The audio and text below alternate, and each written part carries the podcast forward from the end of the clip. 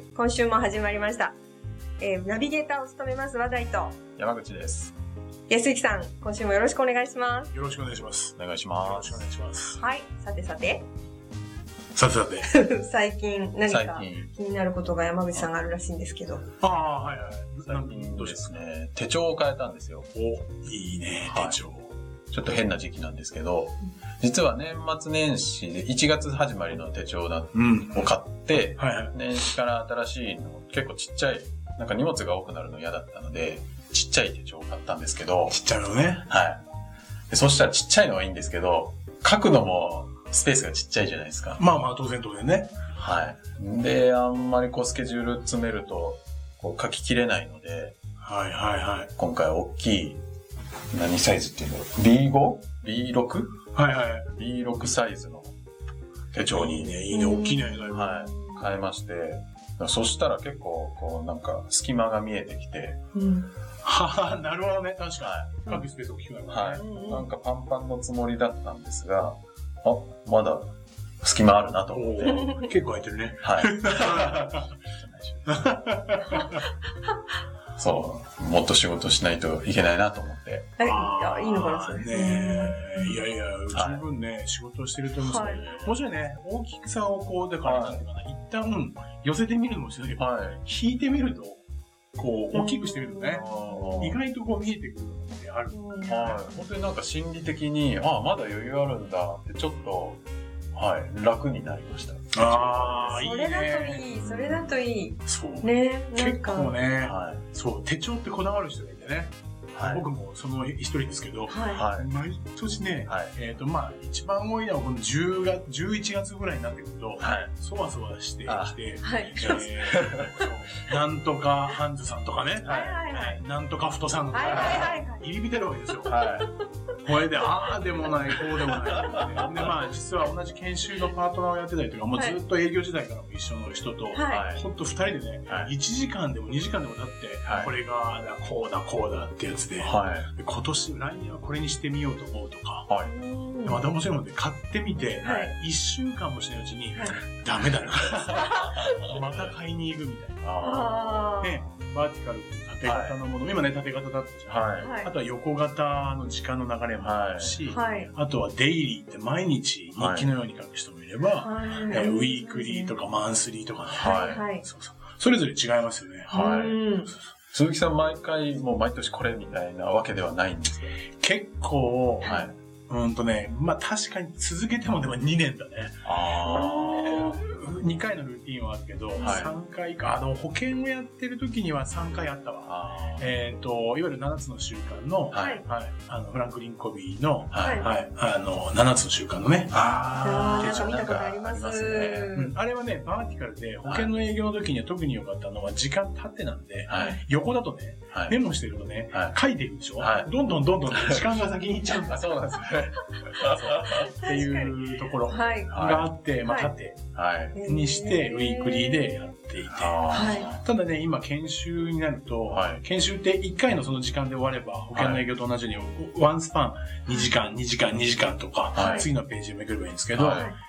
いまあ、半年間の研修とかあったりとか、コンサルとかもあるじゃない、はい。そうするとそこ自体を抑えなきゃいけないので、あ。はい。まあ当然のことならウィークリーも見るんだけど、はい。マンスリーとか、もう1年間っていう部分のページっていうところの重要性とかも出てきたりとか、あなるほどそういうのがあったりね。はい。あ。なるほど。あとはね、今、あの、当然のことなら書くものもあれば、はい。電子的にね、はい iPad とか iPhone でも、はい。Google とかもあるし、はいそういうのあるよね。うんまあ捉え方ってね、はい。人それぞれだから、その時によって状況はあると思うけど、はいはい。ちょっと違った見方ができると、はい。まあ、いい形でね、はいそうですね。使えていったりは新しいものが見えてくるみたいなね。は。はいい。まあそんな話ではありますが、はい。っていうところで今はいちょいと思いつきましたが、そうですね。はいあのー捉え方っていう部分で、はい。はいここの前ちょっと、あのーここでね、やってる実践会っていうね、あの、このポッドキャストであるとか、この動画以外に、えーメンバーの人にね、えー来ていただいて、はい。そこでの日々の課題とか、はい。問題とかっていうのを出し合って、それをまあ、その場で僕の方で一緒に考えてみたりとか解決しようっていう実践会みたいなか、はいあとはもう僕のお話とかっていうのをさせていただいてる中で、はい。ある人からね、はい質問ありましたね。ありましたね。結構なんか感動して書いていただいてたようですけど。そうですよ。えー、そこなんだっていうふうに思うんですけど、これはこと捉え方違うんですけど、はい。え、その時って一緒にいましたけど、ね、いました、いました。はい。ど、どんな感じだったんでしたっけ？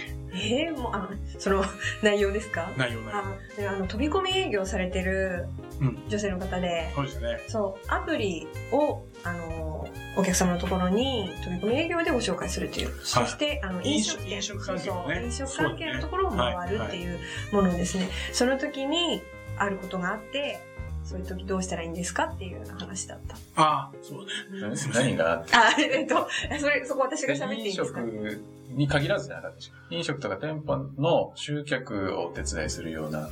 あ、そうです、そうです。えっと、えっとね、限らない。そうそう。えっ、ー、と、美容室とか、そういったネイルサロンですとか、そういったところも、あの、お客様としては、うん、うん、あるということで、その、そのお店の売り上げに貢献するための集客アプリといいますか。うん、そうだったよね。はい。はいはいはい。思い出してきました。はい。何、何があったんでしたっけ？要は、来店型のやつだよね。だからね。はい、そうそうお客様来るっていうところに、はい、そのアプリを使って、より集客したりとかっていうことでの、はい、まあ、そのアプリケーションを、まあ、あ販売したりとか提携するための営業されていらっしゃる方だったよね。そういうことね。その人からそう聞いた。はい、そう、なんか、あのー、特にやっぱり店舗営業をしてらっしゃる方って、はい、えっ、ー、と、まあ、わかりやすく言ったらね、飲食もそうだけど、はい、やっぱりその、仕事の時間が飲食だとランチの時間があって、11時半から2時とかね。はい。で、その後休憩とか仕込みがあって、はい、また5時とか5時半ぐらいから夜にかけてっていう。大体営業ってその合間に行くんでね。そうです。大体ね、狙ってね。お客さんいる時って絶対対応してくれないから。そうかそうか。そうですよね。まあそこで、その人が行った時に、はい、えっ、と、まあ店主の方なのか、スタッフの方から、今ちょっと忙しいんで、休憩時間なんでと言ったらね、話聞かなきゃいけないから、はい、まあ、当然のことながら次の仕込みがあったりとか、今、うん、夜の準備で忙しいんでって言われると、はい、その人ね、すごくいい人でね、はい、もう毎回な優しそうないい子だなと思うんだけど、はい。やっぱりね、はい、そこの素晴らしいのは、はい、相手のことを思ってるってことは間違いなく素晴らしいと思うんだよね。はい、相手のことを思って、ちょっと忙しいんで、とか言われて、はい、あ、そうですよね。仕込みで忙しいですもんね。って言って、相手のことを思ったら、引き下がるしかないっていう話あったね。そうですね。そう。また伺いますということで。そうね。はい。それで、でも、もう少しなんかこう、こっちの方のアクションはっていう話をしたときに、じゃ具体的にいつぐらいだったらとか、この後何時間後だったら、えっ、ー、と、会ってお話とか聞いていただいたりとか、はい、お話を伺うことできますかっていう、まあ質問ぐらいはできるっていう話だったよね。はい。それでも、いや、だから本当に忙しいからさ、って言われちゃうと、ですよね、みたいな。はい。優しいからね。はい。はい。まあ、そういうことって結構あると思うんですよ。そうでしょうね。飛び込みで営業行った時って結構やっぱ忙しいんでちょっとごめんなさいって言われたら、僕もまあ長い期間ではないけど、保険の営業であるとか、まあ実はホテルの営業の時にも、もう前もってリストアップされてるところで、えと飛び込み行きましたから。そうで、ちょっとごめんなさい、ちょっと忙しいんで。って言われると、そうですよね。失礼します。どうも失礼しました。つってもうその場を帰ってきちゃうってやつ。はい。まあよくあると思うんですよ。はい、でも、まあ確かにね、本当に忙しかったら、そこでね、いろいろと説明したりとか、はい、営業する行為自体は、これは本当に相手のためにもならないし、うん、こっちだって折れちゃうじゃない？はい。悪いことしちゃうような感じになるから。そうですよね。なんだけど、はい、まあ実は一つ捉え方を変えて、さっきのね、手帳じゃないけど、捉え方を変えていったときに、はい。まあ一つ目って何かっていうと、そもそも、じゃあ営業のはい、その方は優しい人だけど、何のためにそこに行ってるのかっていうところですよ。ポイントなのね。はい。そう、何のために？そう。はい。ちなみに、その人は、さっきの話だと、はい、やっぱり集客のた、集客をより良くして、はい、まあ、時には売り上げ上げるとか、うん、その会社がよりいい形になっていくために、そのアプリケーションが仮に存在するんであれば、はい、そのために行ってるんだよね、その役に立とうと思って。そうです、そうです。だけど相手って、忙しいんで、っていうことじゃない？はい。いやね。だから確かに忙しいっていう、蓋っていうものがあるけど、はい。忙しいとか、今はちょっと話ができないって蓋はあるけど、はい、中では、売り上げ上げたいんだよね、とか、そのために集客なんとかしたいんだよね、とか、はい、できれば、そう、その先にもっともっと店舗を増やしたりとか、はい、それこそいろんな人に美味しいものを食べてもらいたいとか、うん、まあ商品サービスであったら、自分たちの会社の商品サービスを受けてもらいたいと思ってるんだよね。リピー関係とかな。はい。っていうふうに思っているんだけど、はい、忙しいっていう、はい、その蓋があるだけで、はい、こっちが引き下がっちゃったら、どう和田さん、今の話を聞いたら？今の話を聞いたらですよ、あの、その蓋の下にあるものっていうのの、もしかしたら、なんか、いい情報を、その彼女が、えね、そのセールスの方が、もしかしたらお伝えできるとかご紹介できるっていうことができたら素敵なのになとは、ちょっと思いましたけど。そうなんだよね。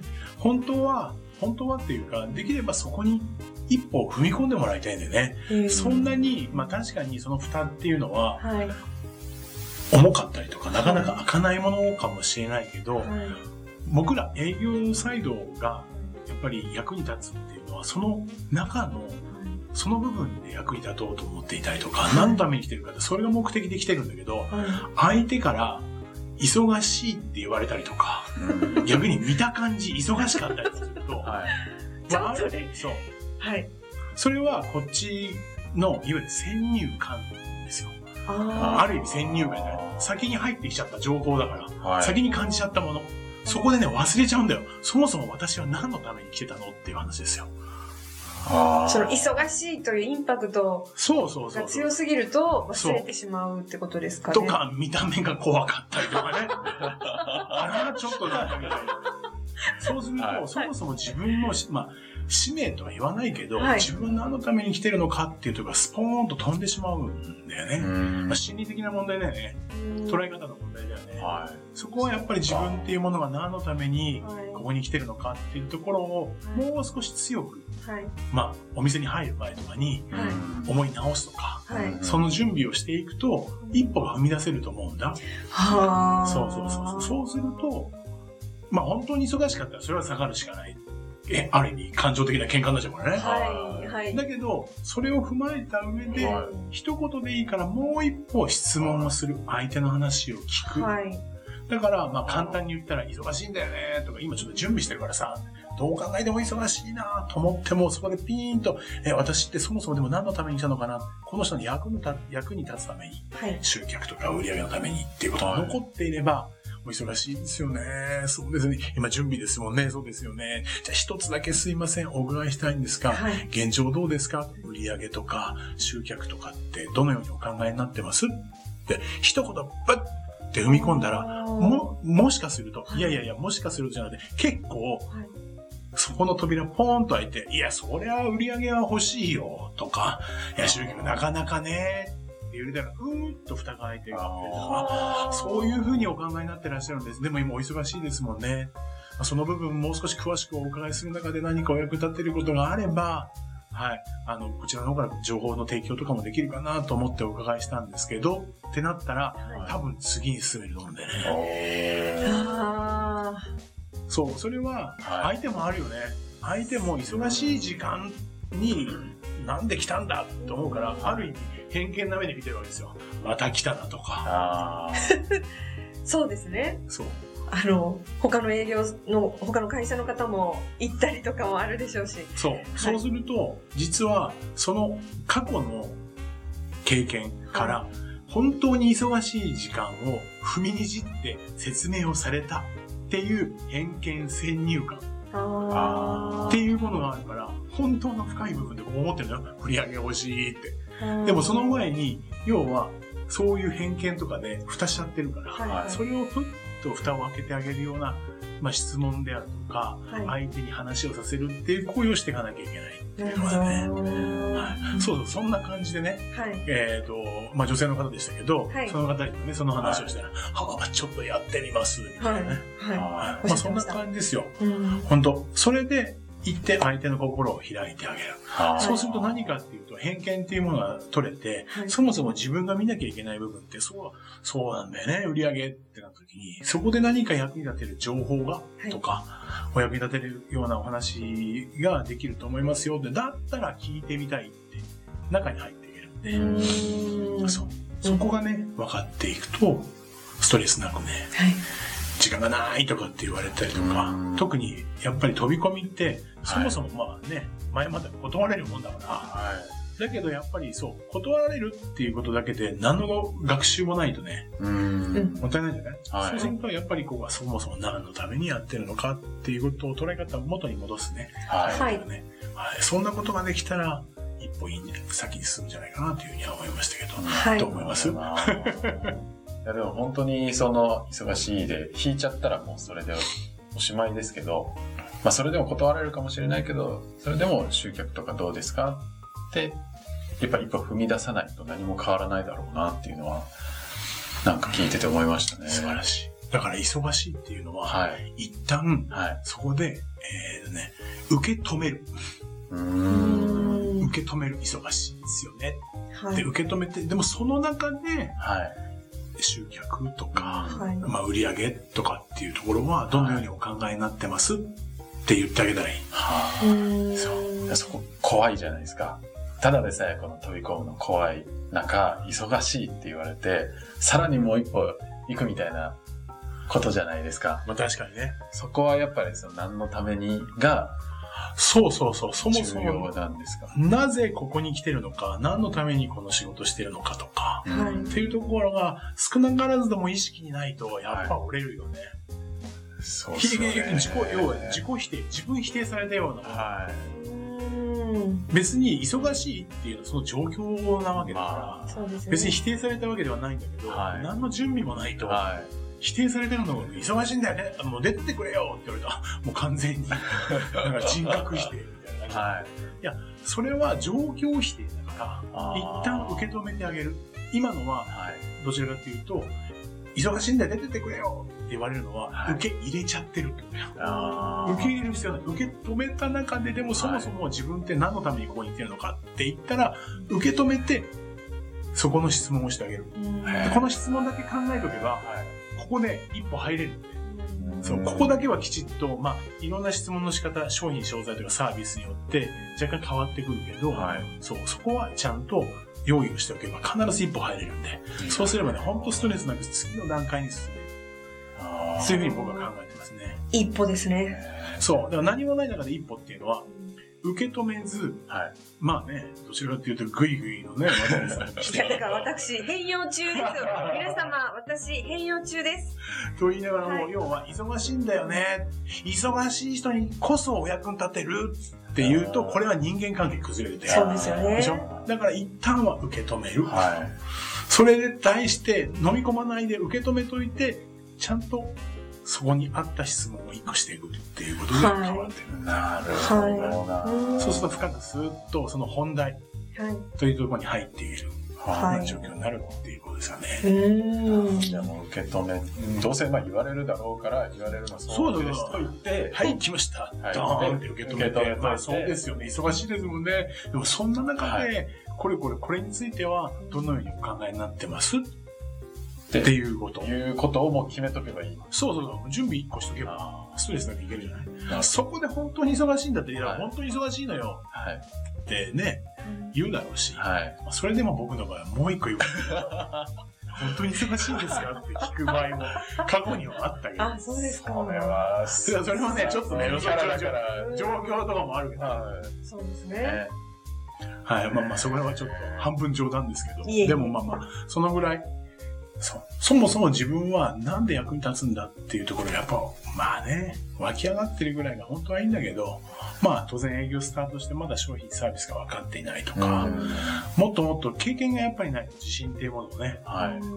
まあ経験なくても自信っていうものをつくことはできるんだけど、うん少しずつね、築き上げていくものだから自己信頼って、はい。それは必要になってくるんですけど、まあそもそも何のために来てるのかっていうそこのスタートだから、うんはい。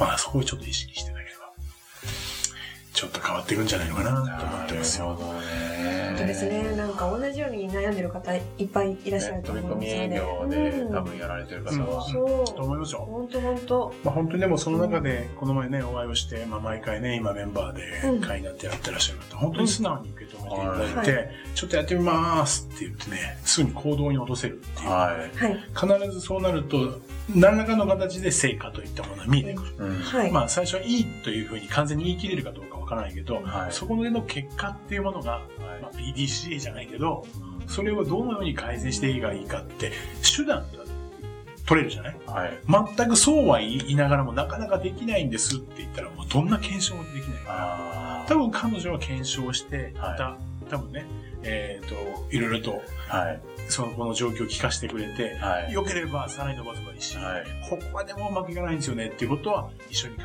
えっていうこともできるんでね、やっぱりまずね、そこまで分かったら行動していかなければというふうには思いますね。はい。はい。なるほど。ありがとうございました。はいはい。ノンストレスセールスではですね、あの、皆様からのご質問ですとか、あの、ご感想をお待ちしております。あの、ポッドキャストのですね、下のところにですね、概要とございまして、そちらから、はい。コメントができるんですよね。はい、あったあった。はい。この前。はい。ああ、あるある。はい。本当にあった。はい。まあ、気軽にね。そうですね。気軽にあの、ぜひとも、あの、ご質問をお願いいたします。はい。それでは今週はここまでとなります。ありがとうございました。